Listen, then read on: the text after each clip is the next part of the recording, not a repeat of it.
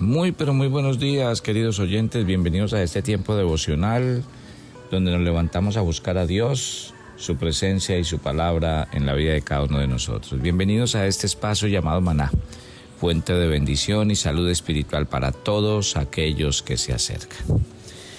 Nos está narrando el apóstol Pablo en Primera de Corintios capítulo 6 en los textos que leímos ayer, desde el versículo 12 hasta el versículo 20 lo importante de entender lo que significa el cuerpo para el cristiano, un cuerpo que glorifica a Dios, un cuerpo que no está entregado a la inmoralidad y a muchas cosas más. De hecho, ayer terminé el devocional hablando de qué significa la inmoralidad en la Biblia, porque el cristiano siempre tiene que sustentar sus opiniones en los principios de la palabra de Dios. Hablemos de lo que significa o lo que plantea el apóstol Pablo en el capítulo 6, versículo 18, hablando acerca de la inmoralidad. Hay cinco razones por las que la inmoralidad sexual constituye un pecado contra el propio cuerpo. En primer lugar, recuerde que la inmoralidad degrada a la persona al nivel de un animal, porque no es más que la visión equivocada de un hombre, porque ve al hombre como una bestia, ignorando el espíritu del hombre declara que la vida se debe vivir al nivel de la pasión y del instinto, ignorando la vida espiritual. Dos, porque solo ve a la otra persona como un instrumento, como una herramienta para satisfacer impulsos y pasiones, porque ignora la satisfacción y la paz del corazón y de la mente. En tercer lugar, la inmoralidad sexual corrompe el templo de Dios, porque la Biblia enseña que el hombre es un hijo de Dios por creación, que posee espíritu e impulsos físicos. Y cuando un hombre cree verdaderamente en Cristo, se dice que Cristo mora dentro de él. Y esto convierte al cuerpo humano en el templo mismo de la presencia de Cristo, lo que significa que el cuerpo le pertenece al Señor. En cuarto lugar, cuando los seres humanos actuamos solo por deseo físico, por impulso y por pasión, realmente estamos desvirtuando eh, la naturaleza básica del hombre que se afecta profundamente. Por ejemplo, el hecho de amar y ser amado, de dar y recibir, de vivir y dejar vivir. Y la lista podría ser interminable.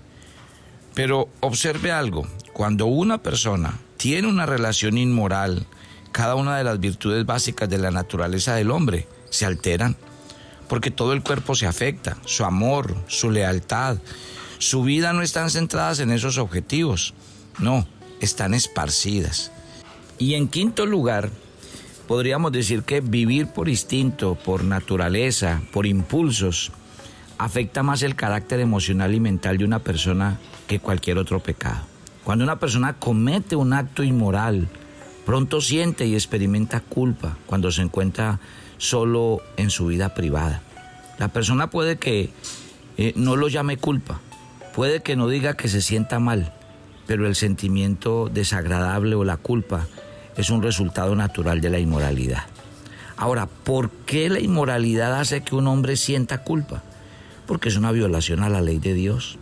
Porque Dios ha creado al hombre para que se ocupe de su cuerpo, de su familia, de su sociedad, de proteger los cuerpos y las familias de otros. Y si una persona llega a estos extremos ahora, mire cómo el tema se degrada. Todo empezó diciendo que todo era permitido, que todo era lícito, pero mire a dónde llegan todos este tipo de pecados. Si usted mira hoy, detrás de la inmoralidad sexual se crea todo un negocio económico. ¿Qué hay alrededor del tema de la degradación eh, sexual? El tema de la trata de blancas. Imagínese comprar niños, comprar niñas, vender niños, vender niñas, todo por el objeto sexual. El tema de la pornografía es una de las empresas hoy que dejan más dinero a sus productores. Todo esto ha ensuciado la mente y el corazón del hombre, porque alrededor del tema se degrada la naturaleza humana se lleva al hombre a extremos, a las mujeres a extremos, porque los pone a vivir y a pensar solo en términos económicos. Hoy, lastimosamente, eh, la situación económica y todo este tipo de cosas que vivimos alrededor del mundo como consecuencia del pecado hacen que el hombre se venda por dos monedas. Así es la realidad del ser humano. Y por eso hay que mirar las cosas en su conjunto. Porque es que todo empieza siendo como normal, como lícito, como qué pecado hay en esto, si mire que todo se puede, mire que no le estoy haciendo mal a nadie. Mentiras. Todo esto se va degradando, se va degradando. ¿Por qué la Biblia aborda estos temas? Porque el mundo, lastimosamente, hoy está presa de esto. Hoy mucha gente lastimosamente es afectada por el tema de la inmoralidad desde muchos puntos de vista y ha degradado la sociedad humana. Y sobre todo, ha hecho una cosa y es que ha pervertido la mente, los pensamientos. Hoy la gente todo es inclinada a la malicia, a la maldad, no una mente pura y un corazón limpio. Por eso es que Pablo en este capítulo, ya llegó al versículo 9, termina diciendo entonces que el cuerpo fue diseñado para ser el templo del Espíritu Santo. Mire, si usted va y se devuelve al versículo 16 que lo leímos ayer, eh, decíamos que una de las, de las verdades gloriosas de las escrituras es que la palabra cuerpo es singular. O sea, todo creyente es un templo del Espíritu de Dios. ¿Y qué podemos decir aquí? ¿Y por qué usted debe ser consciente de esta gran verdad de la palabra de Dios? porque el Espíritu Santo realmente mora dentro del cuerpo del creyente. Juan en el capítulo 14, en el verso 17 dice, el Espíritu de verdad, el cual el mundo no puede recibir porque no lo ve ni lo conoce, pero vosotros le conocéis porque mora con vosotros y estará en vosotros. Dice Romanos capítulo 8, versículo 9, en aquel día vosotros conoceréis que yo estoy en mi Padre y vosotros en mí y yo en vosotros. Y dice, eh, mas vosotros no vivís según la carne, sino según el Espíritu, si es que el Espíritu de Dios mora en vosotros. Y si alguno no tiene el Espíritu de Cristo, no es de él. Romanos capítulo 8, versículo 9. Avancemos más en este concepto. El Espíritu Santo es el don de Dios. Y un hombre no recibe al Espíritu de Dios porque obra en función de él. Recibe el Espíritu de Dios como un regalo de Dios. Así lo dijo Hechos 2.38 cuando vino el Espíritu Santo. Pedro les dijo, arrepentíos y bautícese cada uno de vosotros en el nombre de nuestro Señor Jesucristo para perdón de los pecados y recibiréis el don del Espíritu Santo. O sea que Dios reivindica el cuerpo. Los creyentes no son dueños de su cuerpo, ya no porque Jesucristo compró nuestros cuerpos, por consiguiente, ahora le pertenecemos a Él. Acuérdese que la Biblia, cuando habla de la redención, dice que el Señor nos compró. ¿Nos compró de qué? De la esclavitud del pecado, de la esclavitud de la muerte, de la esclavitud del infierno. Que cuando Cristo murió en la cruz por nuestros pecados, asumió nuestros pecados, murió por ellos, experimentó el sufrimiento, la separación de Dios por cada uno de nosotros. Versículo 20, estoy en Primera de Corintios capítulo 6. Todo el cuerpo como el espíritu entonces están diseñados para qué? Para glorificar a Dios. Por eso Pablo dice, si ustedes saben que su cuerpo es templo del Espíritu Santo, entonces glorifiquen a Dios. Un templo no tiene ninguna otra razón de existencia para sino albergar la presencia de Dios. El templo no tiene más que una función, la receptividad. Y resulta que esa función no es una actividad. Todas las actividades de un templo deben ser solamente prepararse para la recepción de la presencia de Dios.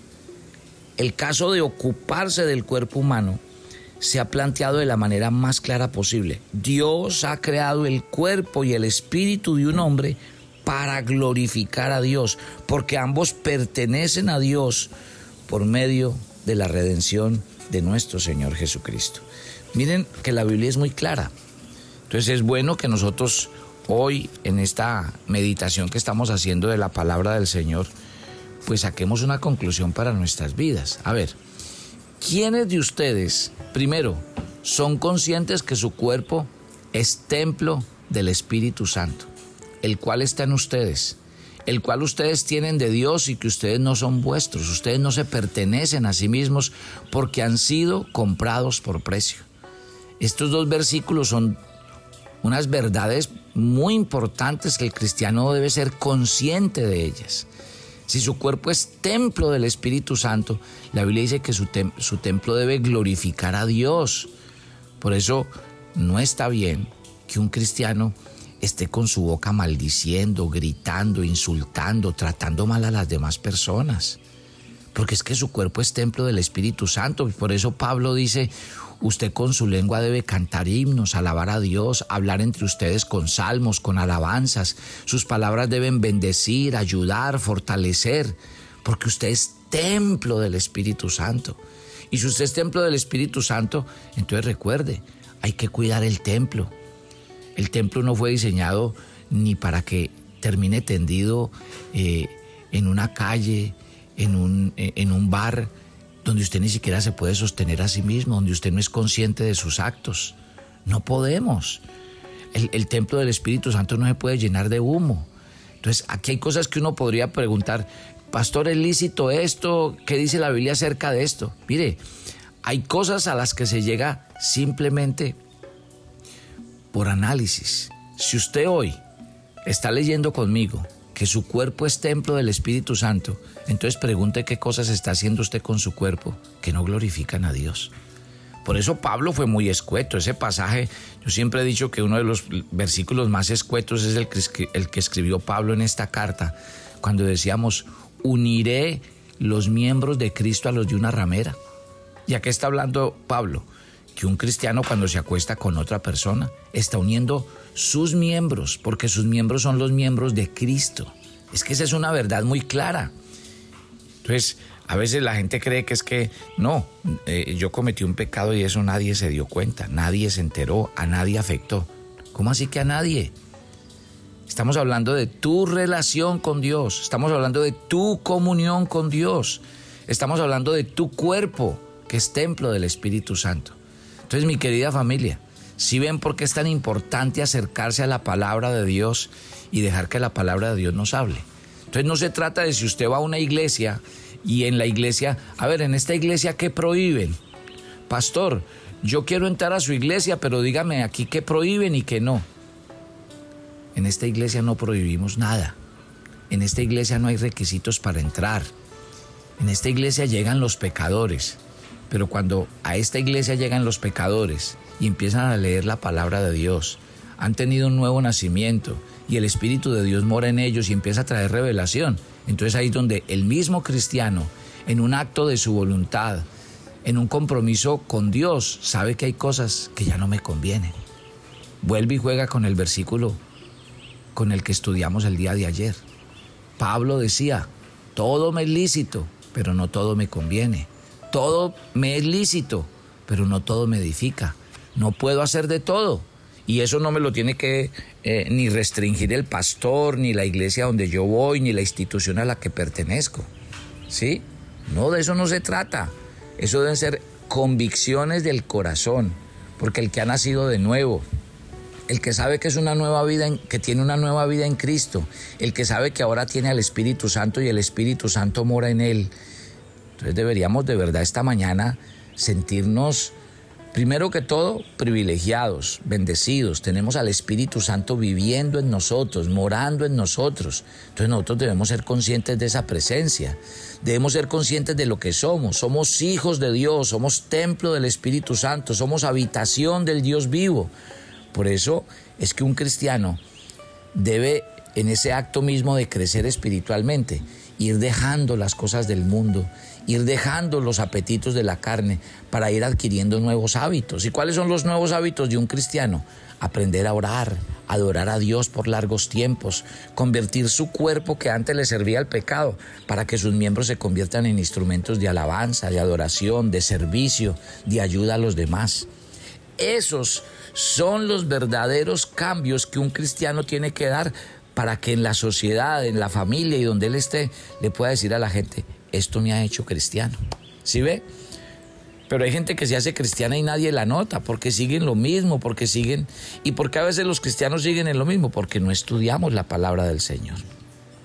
Entonces miren que lo que Pablo nos está enseñando en este capítulo, nos tomó dos días hablar de los versículos 12 al 20, no me importa, pero lo que quiero es que a ustedes les quede claro quiénes somos, para qué debemos vivir y sobre todo cuál es el espíritu con el que el Señor quiere que avancemos. Ahora, Pablo sigue tocando el tema, mañana lo vamos a continuar, porque entre los corintios este fue un tema que agobió a la iglesia y fue un tema que no dejó crecer a la iglesia del Señor, por lo cual seguiremos avanzando en este tema mucho más amplio, obviamente.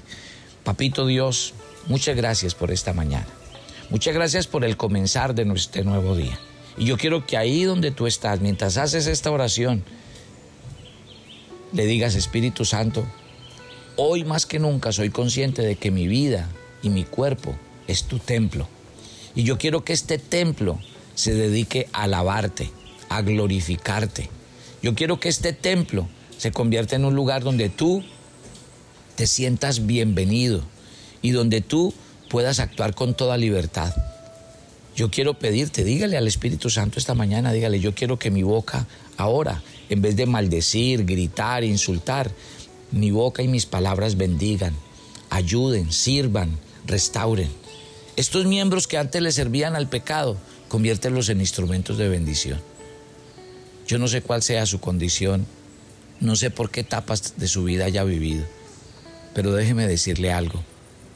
El Señor vino a hacer todas las cosas nuevas. El que está en Cristo nueva criatura es. Deje que el Señor hoy le diga a su cuerpo que su cuerpo está limpio, que su cuerpo fue limpiado por la sangre de Cristo y ya, ya en su cuerpo no hay inmundicia, ya en su cuerpo no hay inmoralidad. Usted ahora es una nueva criatura en Cristo y Dios te ve con vestiduras blancas. Dios no te mira más como a ese pecador que cometió muchos errores en el pasado. Recuerda aquella mujer que llegó y había sido sorprendida en el adulterio y Jesús le dijo, ni yo te condeno, pero no peques más. Ve y vive la vida limpia que el Señor quiere que vivas y ese es el llamado de Dios para nuestras vidas esta mañana. Vivir vidas limpias que glorifiquen su nombre, que le exalten y que le den toda honra y toda gloria. Nos encomendamos a ti, pedimos tu bendición Gracias por cuidarnos en este día, cuidar nuestra vida, nuestra salud, nuestro trabajo, nuestra familia. Nos encomendamos a ti. Guíanos y enséñanos cada día a hacer tu voluntad.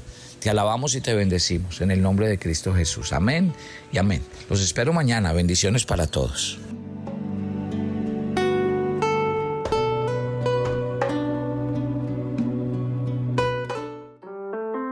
Toma tu agenda devocional, maná el pasaje sugerido para la lectura en tu devocional personal el día de hoy es Hechos 11 del 19 al 26. La extensión del reino de Dios en la tierra es nuestra tarea. Agradece a Dios por el gran privilegio de ser su hijo y de predicar su palabra. Te invitamos ahora a que respondas las preguntas que encuentras en tu agenda que te llevarán a conocer cada vez más a Dios y crecer en tu vida espiritual. Y para confirmar tus respuestas, visita nuestra cuenta de Facebook Devocional Maná.